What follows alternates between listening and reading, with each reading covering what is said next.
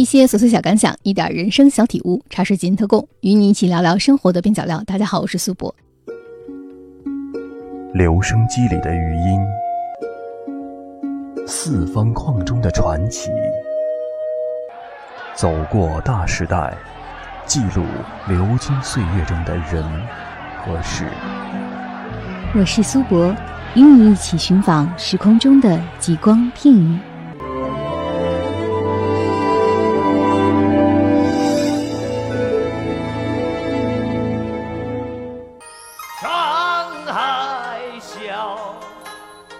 香港文人那么多，让我们聊聊蔡澜。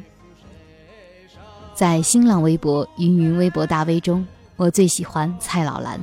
他知无不言，言无不尽，每天在微博上耐心地解答大家的提问，不管那些提问是多无聊、多刁钻，而且回答的简练有趣，常常让人有所启发。假如全世界只能按一种方式过生活，蔡澜恐怕得票最多。他说：“人生的意义就在于吃吃喝喝，以兴趣为工作的生活是我一生的追求。不是披星戴月的讨生活，也不是百无聊赖的熬生活。以享受人生为正业的蔡澜，对生活的态度就是玩儿，在鼓掌之间玩出出神入化的境界。就像老友金庸所言：琴棋书画、酒色财气、吃喝玩乐、文学电影，什么都懂。”生活玩家到了这个地步，也难怪蔡澜每出一本谈吃论喝说女人的书都会大卖。蔡澜说：“健康的秘诀七个字：抽烟喝酒不运动。”这种反时下流行的健康生活方式，蔡澜不但身体力行，还郑重其事地写进书里。他是罕有的不盲从、不迷信，在全世界都鼓吹低脂低糖、少吃动物油时。他却说，最无聊的一条健康意见就是不吃动物油，因为这是他经过实实在在近七十年生活提炼出来的智慧。说到生活里的吃住用行，蔡澜无所不晓，但他最为人所知的还是写美食。蔡澜将自己好吃的秉性归结于父亲起名的不慎，大哥叫菜单，侄子叫菜叶，于是，一家人正好拿着菜单，提着菜篮去买菜叶，不爱吃。可能吗？最早从给香港一周刊写餐厅批评开始，蔡澜从不白吃白喝，也不只饱不贬，坏的就说坏，反而让读者更喜欢。蔡澜笔下不仅有豪华的饭店，也有地边小摊，美食的质感透过他的笔端，色香味俱全地散发出来。如今他已经超越了纸上谈兵的阶段，十几年前就开创了爆爆茶、爆爆饭焦等产品。还开发了许多酱料，引入国外红酒等。蔡澜曾问国外名厨：“天下最好吃的味道是什么？”名厨回答：“一个懂得食物真味的人，会从自由的思想和个人的尊重出发。”蔡澜特别认同。从十四岁在《星洲日报》发表疯人院开始，似乎就注定了日后蔡澜对工作价值的取向。一拿到稿费，他就带着一帮同学去吃喝玩乐。蔡澜说。许多最传统的信条都很简单，比如孝顺父母、守时、对朋友好。蔡澜始终坚持答应朋友的事情一定要做到，互相尊重才能得到朋友的信赖。不过，蔡澜潇洒的背后，并不是人们所看到的表面那样轻松。读书时，为了看懂外文电影，他上午读中文学校，下午读英文学校，始终保持着惊人的阅读量。他说：“如果一个写作人不喜欢看书，就没有资格做写作人。”到了今天，蔡澜仍然每天在为生活而努力。他说：“我是很努力、很努力的做人，才有了今时今日。”很多人都问过蔡澜：“电影人、美食家、商人，你究竟是做什么的？”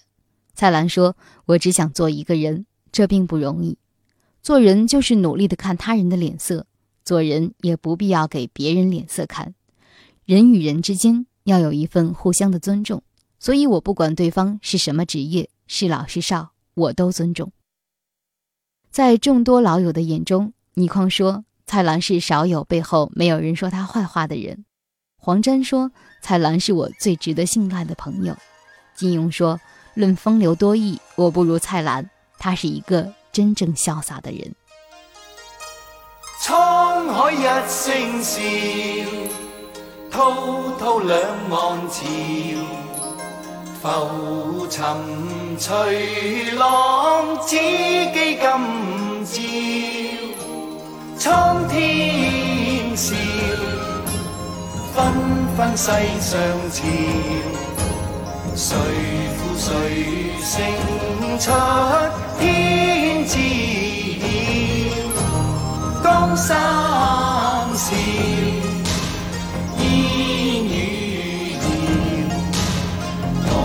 浪淘尽红尘俗世几多变，清风笑，景野寂寥，豪情还剩了一襟晚照。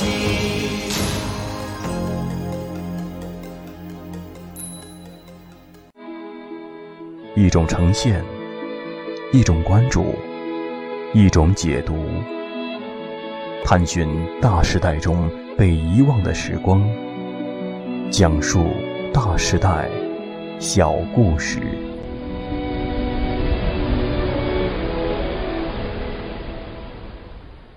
蔡澜和金庸、倪匡、黄沾并称为湘江四大才子。他的文章饱含着日常琐事。生活点滴，旅途喜乐，人生百态。蔡澜笔下的世界是千姿百态、风情万种的世界。欧洲的雍容，澳洲的空旷，亚洲的丰富，非洲的神奇。美食自不必说，生活情调、风俗趣闻各有风韵，在他的笔下显得格外别致，充满浓厚的生活气息。蔡澜的书也有超过上百本，玩物丧志，草草不恭，附庸风雅。放浪形骸，甚至是混下话老头，都可以拿来做他的书名。下面就让我们分享蔡澜的一篇博文《香港好》。回到香港，由家中俯望，见十里花开，一头黄花，美得要命。还是香港好，相信我，走了那么多地方，没有一个比得上。别的不说，单说美食吧，东西方最会吃的是中国人和法国人，这是公认的事实。在巴黎的西餐也许胜过香港，但他们有上乘的粤菜吗？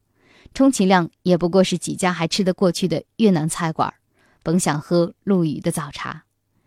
意大利菜固然不错，但衰的是他们憎恨法国人，所以没有好的法国餐厅。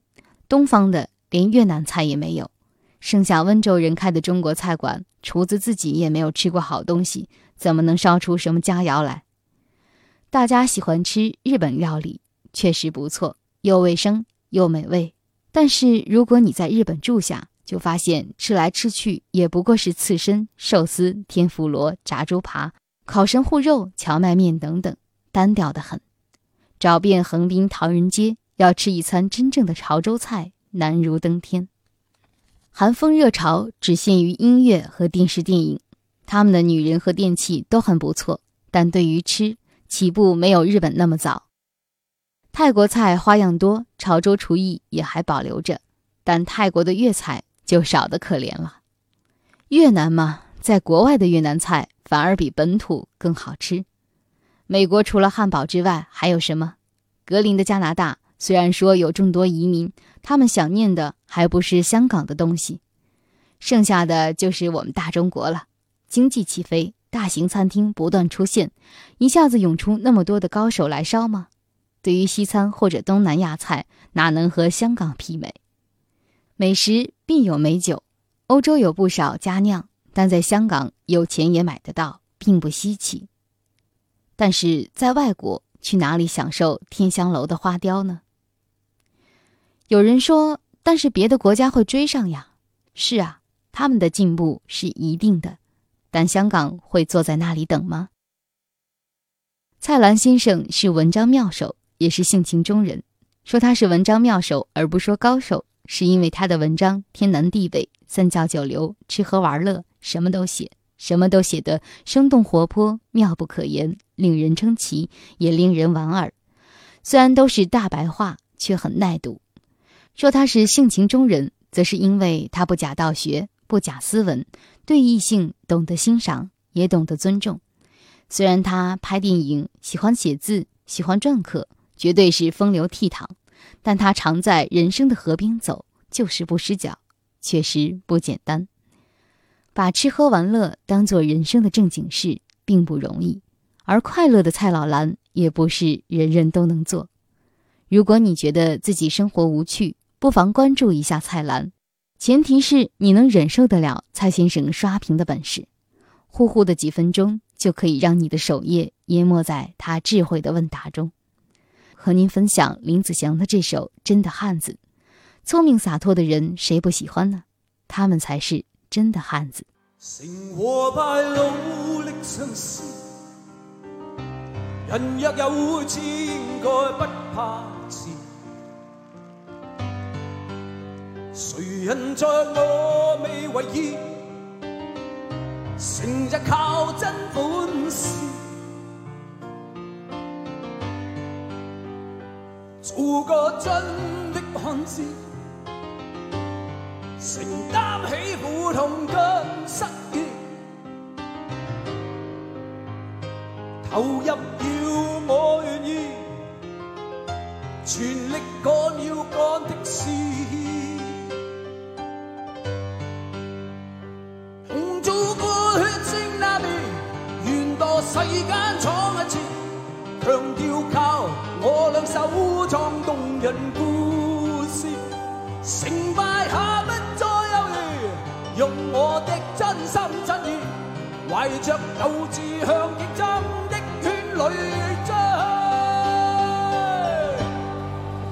生有特殊意义，生有特殊意义，改变我的际遇。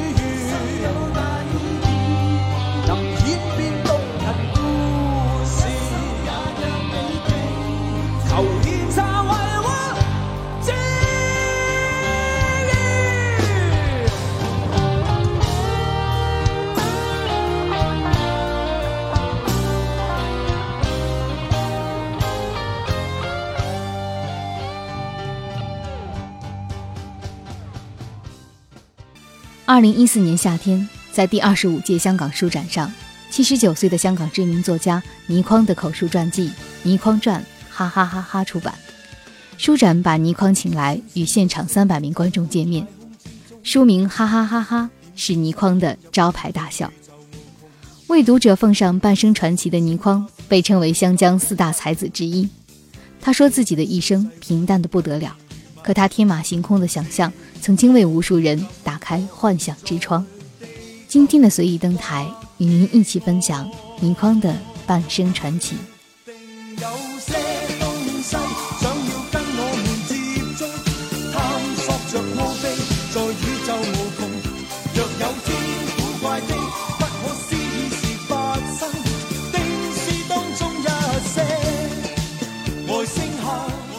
倪匡传。哈哈哈哈！是首部由倪匡授权并口述将训撰文的倪匡传记，共计十二万字，由香港明窗出版社出版。在这本倪匡传的序言中，倪匡说：“此生将尽，两句话可以概括：七八十年浩浩零零无为日，五六千万炎炎缠缠荒唐言。”就是那样，绝不惊天动地，更无曲折离奇。但不知怎么。还是有些事情缠绕着传来传去，传久了也必定越来越怪，有至于匪夷所思。对此一向不否认、澄清、解释、申辩，无非不过是茶余饭后闲话中的一句两句，有什么关系？也有据称说是亲口所述，那又怎样？难道不知我谋生的本行是什么了吗？哈哈，哈哈。二零一四年六月十九日，香港。又集书中图片甚多，大多由本人提供。网上流行语有图有真相，不过恐怕也是找不到什么。找真相一向比找真爱更难。倪匡就这样简单幽默的，像老顽童一样交代了自己的大半生。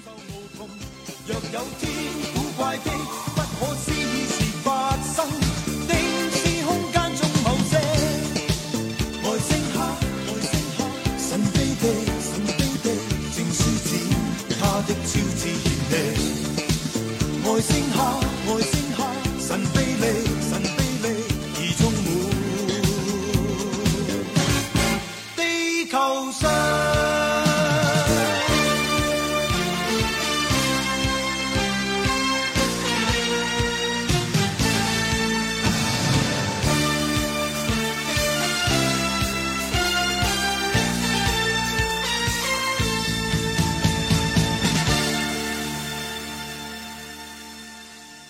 如果你在网络上搜索，可以看到倪匡在香港书展上的这场文学对谈，但前提是你的粤语听力要够好。在视频中，七十九岁的倪匡穿着一身藏蓝色的唐装，裤子是宽松的九分长，能看到提得高高的白色毛袜，踏着看起来很舒服的包脚拖鞋，拄着细细的龙头树枝拐杖，留着小平头，戴着无框眼镜，脸色红润，笑起来就像是一尊弥勒佛。他走上台，突然坐下，身体往后倒，又弹回来，屁股深深地陷在沙发里。不管是江湖传说，还是文学人生，在与读者对谈的时间里，倪匡轻松对答，风格豪放。讲话期间，不时地爆发出爽朗豁达的大笑，赢得满场的哈哈哈哈。在讲座上，倪匡一坐下便坦白自己的广东话讲得不好，但普通话讲得更差。所以还是要用广东话跟大家聊天。他的声音略显沙哑，因为伤风没好，吃了药也没有起色。倪匡一直形容自己是一个很古怪的人，他不懂得一个人说话，但有问题问他可以回答很多。他左右不分，甚至左右颠倒。几十年前学开车，导致教练求他再也不要学了。他的眼睛几年前动手术换了人工晶体之后，经常看不清楚。眨眼是用来调焦，很古怪。于是，香港书展上的这个名家讲座变成了一个古怪老人与三百位读者的对话。倪匡说自己真的没有什么传奇好说，只是一个专职写作的人，一生平淡的不得了。二十三岁之前去当了六年的兵，在乡下耕过田。二十三岁来到香港写稿，写稿写到现在，两句话就能讲完，台下一阵哄笑。倪匡却一脸认真。关于这本《倪匡传》的口述传记，倪匡说：“纸上都是老生常谈，有些事情几十年传了几十遍，越传越古怪。对于几次濒临死亡的边缘，倪匡说的更是轻描淡写。他说自己是因为不小心到苏州去玩，在虎丘剑池，别人都在旁边看，他刚想上前一步，通的一声就掉下去。还有一次在内蒙古游泳。”上游刚解冻，水势很大，不知情的跳下去就被水冲走了。但不知为什么，这些小小的经历总是会被传成传奇。倪匡说，写作是他唯一的谋生本事。他是一个很蠢的人，脾气又不好，又不会跟人合作，又不懂得做生意。如果不是写作，就要一直做苦力。写过一次电影剧本，写到第二部分，倪匡就知道自己没有办法和别人合作。所以后来直接说明，写完他是不改的。倪匡的作品频频被拿来拍电影，也有人莫名其妙地说想拍《倪匡传》。倪匡边摇头边笑说：“都说我的人生两句话就能说完，拍什么电影？如果真拍，九十分钟内我就是写稿、写稿、写稿，一个镜头一镜到底。”一开始在报馆写散文、写杂文的倪匡，后来写大量的古装武侠小说。接着写民国初年背景的武侠小说，后来又写时装武侠小说，写着写着，不知怎么就写到科幻小说。倪匡说他完全是无心插柳，没有规划。有传闻说他是看到古龙、金庸写得好，觉得自己写不过他们，所以才转向写了科幻。其实完全不是那么回事。在他本人看来，写不过又怎样呢？只是因为自己喜欢胡思乱想，所以就写了胡思乱想的小说。三百多部作品，曾经同时为十二家报纸写连载。有人问他灵感从何而来，他的答案也令人捧腹。他说：“我是没有灵感的。我认为作家千万不能靠灵感，靠灵感就要饿死了。一天写十几篇，每天坐下就写。突然有一天坐下，却发现写不出来，我就知道我的配额用完了，文思枯竭了。因为几十年来从来没有出现过坐下没东西写。”倪匡说：“当时非常恐惧，所以对编辑说：‘今天身体不舒服，明天再说。’明天发现还是写不出来，后天也没有东西写，所以就再也没有写专栏。对于自己的科幻小说，倪匡的评价是：本本都喜欢，当然有些结尾是草草了事的，就没有那么喜欢。倪匡说自己有时无聊了也会看自己写的书，有些情节印象比较深刻，有些完全不记得。”常常看着看着就想，完了，情节这样下去，看你要怎样收尾。到了最后，果然收不了尾，又是一阵大笑。在写作的几十年里，倪匡从来没有试过断一日稿，连他自己都大呼这是世界纪录。有十几年的时光，他生活的很荒谬，天天喝酒喝到要去医院吊盐水。但就在那样的情况下，他也没有断过稿。关于人生的遗憾，倪匡说自己没有遗憾，也不曾后悔，因为他觉得人生的每个决定都有当时的理由，从头再来也是一样。曾在那一天闭眼望你时，仿佛闪出爱火，情在这一刻开始，无辜写出一首爱诗，描画你的轻柔，没法解释的句子。寻觅你的影，淡化在哪儿，依稀今天世间，全是你的风姿轮廓，深深刻于脑海中，能在每分钟里，极快思忆千百次。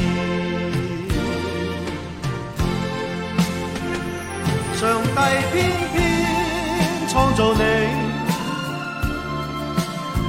令我委曲靠无处，难逃出你的摆布。为何注定注定我痴迷？呆望你半天，尽注入眼帘。可知今生太短，难尽我倾心的痴。完美一生相拥每一刻，留在我呼吸里，是我深深的爱恋。情在我呼吸里，令我痴痴。的醉了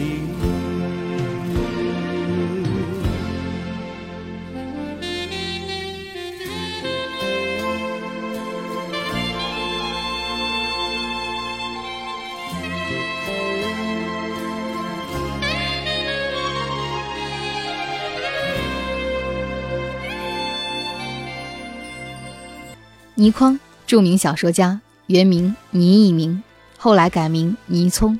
原籍浙江镇海，一九三五年出生于上海，一九五七年到香港，做过工人、校对、编辑，自学成才，成为专业作家。倪匡的作品范围极广，包括武侠、科幻、奇情、侦探、神怪、推理、文艺等各种类型的小说，以及杂文、散文评论、剧本等。武侠小说以《六指琴魔》为代表，想象奇特。金庸曾经评价倪匡说：“无穷的宇宙，无尽的时空，无限的可能与无常的人生之间的永恒的矛盾，都是从这颗脑袋中编织出来的。”一九五八年，倪匡开始写作武侠小说，笔名为月川。一九六二年，倪匡在金庸的鼓励下，开始用笔名卫斯理写小说。第一篇小说名为《钻石花》，在《明报》副刊连载。到第四篇小说《蓝血人》起。卫斯理小说正式走向科幻系列，其中《蓝血人》一书于二零零零年入选二十世纪中文小说一百强，成为倪匡科幻小说的代表著作。六十年代末，武侠影片大行其道之际，倪匡转而从事剧本创作，十多年期间所写剧本不下数百部，代表作有张彻导演的《独臂刀》。一九七二年，卫斯理系列小说新年发表之后。倪匡暂停卫斯理系列小说的创作，时间长达六年。一九七八年，卫斯理系列小说《头发》发表，被评为最受香港青年欢迎的小说。此后，倪匡又回到了科幻小说的创作道路上。一九九二年秋天，卫斯理系列小说《运气》发表之后，倪匡移居美国三藩市新唐人部，闲时在家种花养鱼。移民之后的倪匡生活悠哉悠哉，自称厨艺第一，园艺第二，文艺第三。倪匡是位多产多样化的作家，他自称自有人类以来汉字写的最多的人。他的小说气氛逼人，情节诡异，构思奇巧，小说数量已经超过三百本，电影剧本超过四百部，保证是世界纪录。倪匡有几位至交好友，他与古龙一九六七年结识。结为莫逆之交。古龙过世后，倪匡伤心欲绝。而金庸是倪匡多年的好友与老板。倪匡的小说只在《明报》连载，而大部分小说也有明窗出版社出版。香港文化界有四大才子：金庸、倪匡、蔡澜、黄沾。其中除了金庸之外，后面的三位也被称为湘江三大名嘴。而说到名嘴的由来，在很大程度上是因为黄沾。蔡澜、倪匡曾经合作主持过一档电视成人节目《今夜不设防》，言论开放坦荡，上下纵横，无所不谈。他们热爱邀请当红明星、名人剖析内心世界，喜怒哀乐直接展现在众人面前，尽显风流本色。倪匡在四十岁的生日时，曾经撰写一副对联：“年逾不惑，不文不武，不知算什么。”时日无多，无欲无求，无非是这样。他自己也写过墓志铭：“多想我生前的好处，莫说我死后的坏处。”倪匡对人生有独到的见解，也许是曾在死亡边缘徘徊的经历，给了他超越常人的豁达。在新书《倪匡传》中，他用最直接的方式表达自己的人生观，而潇洒的老顽童留一声哈哈哈哈给读者。也许是最好的礼物。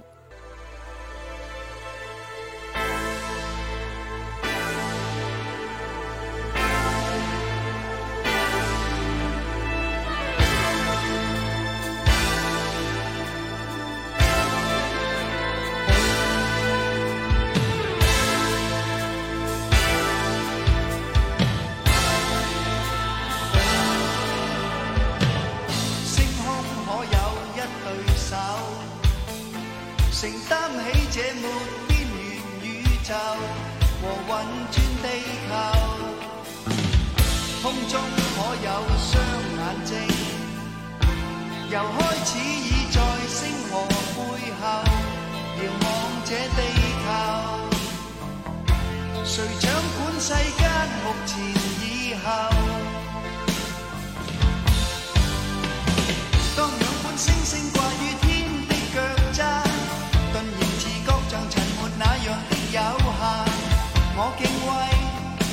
实在是谁创造无限？那远处，像是内藏制度和变幻。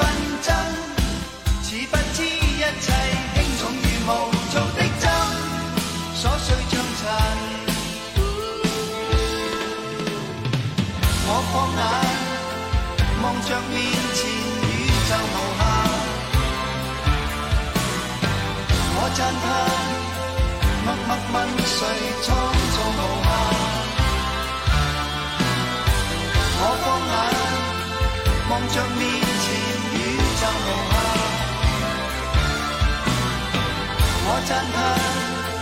默默问谁创造无限？我放眼望着面前宇宙无限，我赞叹默默问谁创